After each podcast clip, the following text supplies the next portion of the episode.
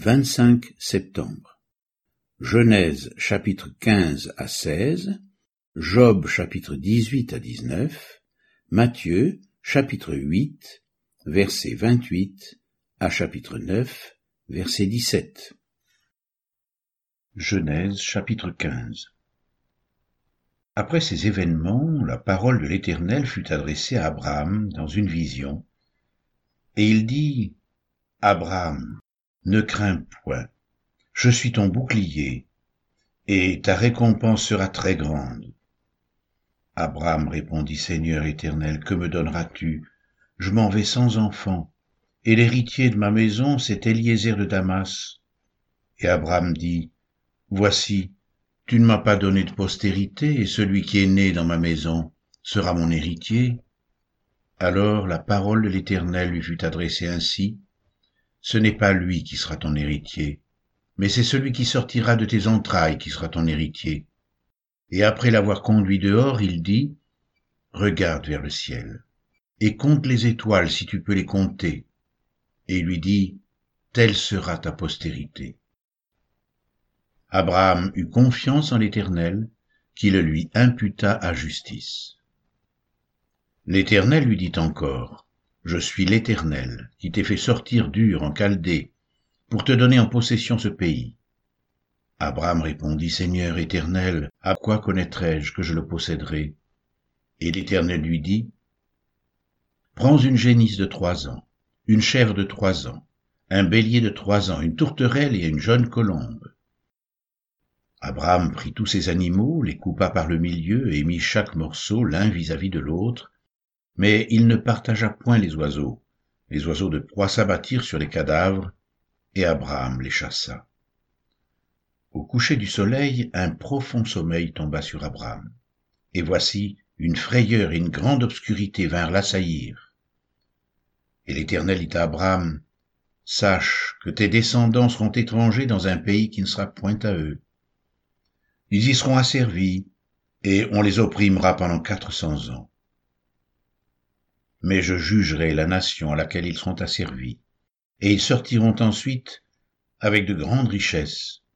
Toi, tu iras en paix vers tes pères, tu seras enterré après une heureuse vieillesse. À la quatrième génération, ils reviendront ici, car l'iniquité des Amoréens n'est pas encore à son comble. Quand le soleil fut couché, il y eut une obscurité profonde, et voici, ce fut une fournaise fumante et des flammes passèrent entre les animaux partagés. En ce jour-là, l'Éternel fit alliance avec Abraham et dit, Je donne ce pays à ta postérité depuis le fleuve d'Égypte jusqu'au grand fleuve, au fleuve d'Euphrate. Le pays des Kéniens, des Kénisiens, des Cadmoniens, des Étiens, des Phérésiens, des Réphaïm, des Amoréens, des Cananéens, des Girgasiens et des Jébusiens. Genèse chapitre 16 Sarai, femme d'Abraham, ne lui avait pas donné d'enfant. Elle avait une servante égyptienne nommée Agar. Et Sarai dit à Abraham, Voici l'Éternel m'a rendu stérile. Viens, je te prie, vers ma servante. Peut-être aurai-je par elle des enfants. Abraham écouta la voix de Sarai. Alors Sarai, femme d'Abraham, prit Agar, l'Égyptienne, sa servante, et la donna pour femme à Abraham son mari, après qu'Abraham eut habité dix années dans le pays de Canaan. Il alla vers Agar, et elle devint enceinte. Quand elle se vit enceinte, elle regarda sa maîtresse avec mépris. Et Sarai dit à Abraham, L'outrage qui m'est fait retombe sur toi. J'ai mis ma servante dans ton sein, et quand elle a vu qu'elle était enceinte, elle m'a regardé avec mépris. Que l'Éternel soit juge entre moi et toi. Abraham répondit à Sarai, Voici, ta servante est en ton pouvoir.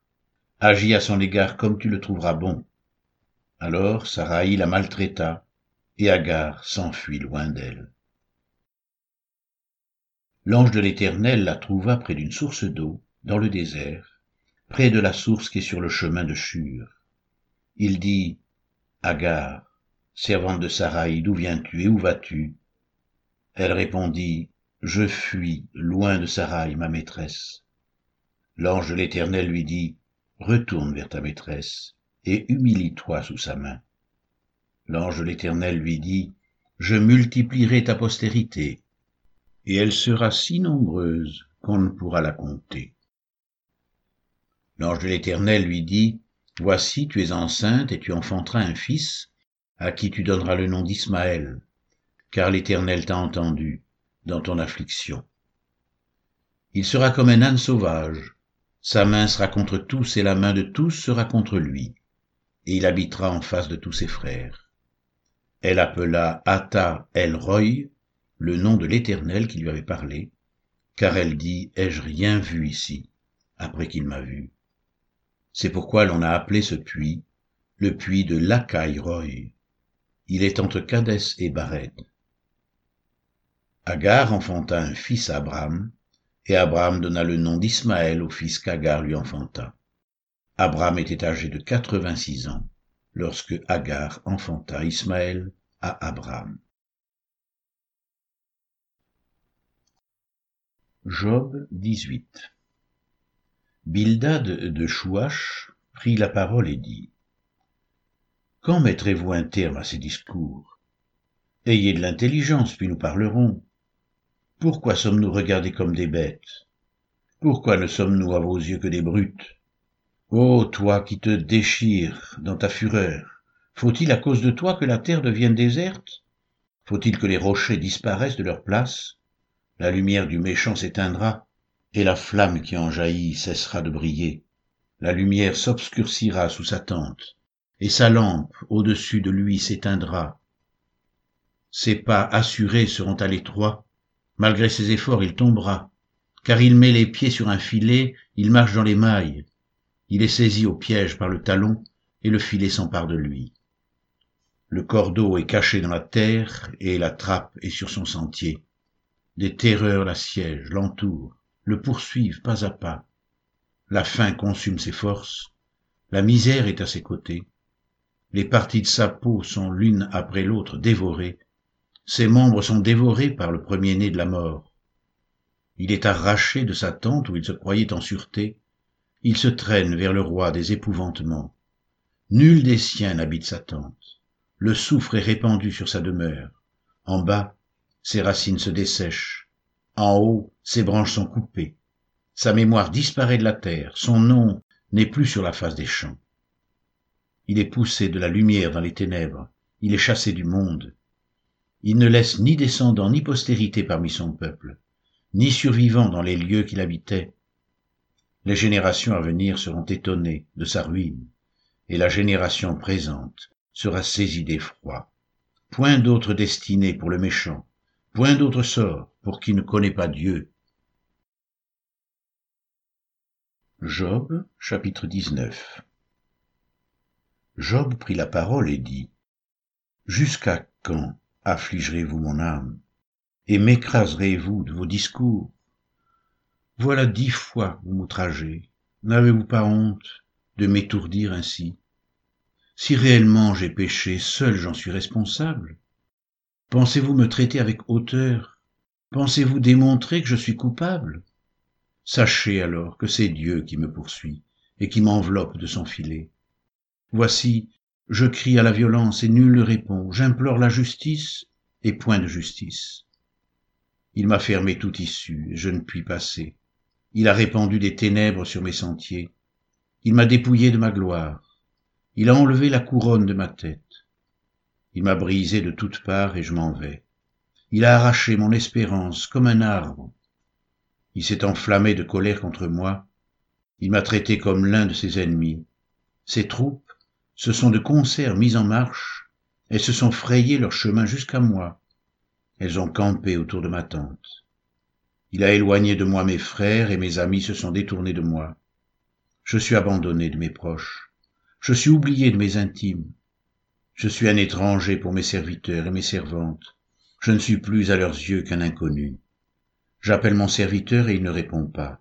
Je le supplie de ma bouche, et c'est en vain mon humeur est à charge à ma femme et ma plainte au fils de mes entrailles je suis méprisé même par des enfants si je me lève je reçois leurs insultes.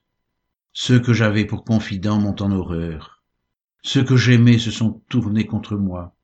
Mes os sont attachés à ma peau et à ma chair. Il me reste que la peau des dents. Ayez pitié, ayez pitié de moi, vous, mes amis, car la main de Dieu m'a frappé. Pourquoi me poursuivre comme Dieu me poursuit? Pourquoi vous montrer insatiable de ma chair? Oh, je voudrais que mes paroles soient écrites, qu'elles soient écrites dans un livre. Je voudrais qu'avec un burin de fer et avec du plomb, elles soient pour toujours gravées dans le roc.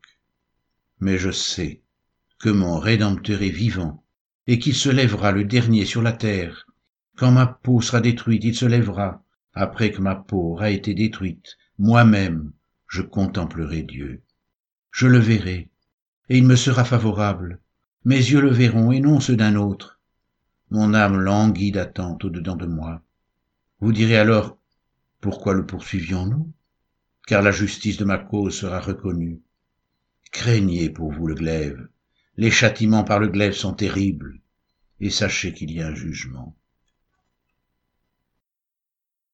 Matthieu chapitre 8 verset 28 à chapitre 9 verset 17 Lorsqu'il fut sur l'autre bord, dans le pays des Gadaréniens, deux démoniaques sortant des sépulcres vinrent au-devant de lui.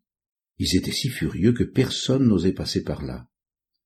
Et voici ils s'écrièrent, Qu'y a-t-il entre nous et toi, fils de Dieu Es-tu venu ici pour nous tourmenter avant le temps? Il y avait loin d'eux un grand troupeau de pourceaux qui paissaient. Les démons priaient Jésus, disant, Si tu nous chasses, envoie-nous dans ce troupeau de pourceaux. Il leur dit, Allez. Ils sortirent et entrèrent dans les pourceaux. Et voici, tout le troupeau se précipita des pentes escarpées dans la mer, et ils périrent dans les eaux. Ceux qui les faisaient paître s'enfuirent, et allèrent dans la ville raconter tout ce qui s'était passé, et ce qui était arrivé aux démoniaques.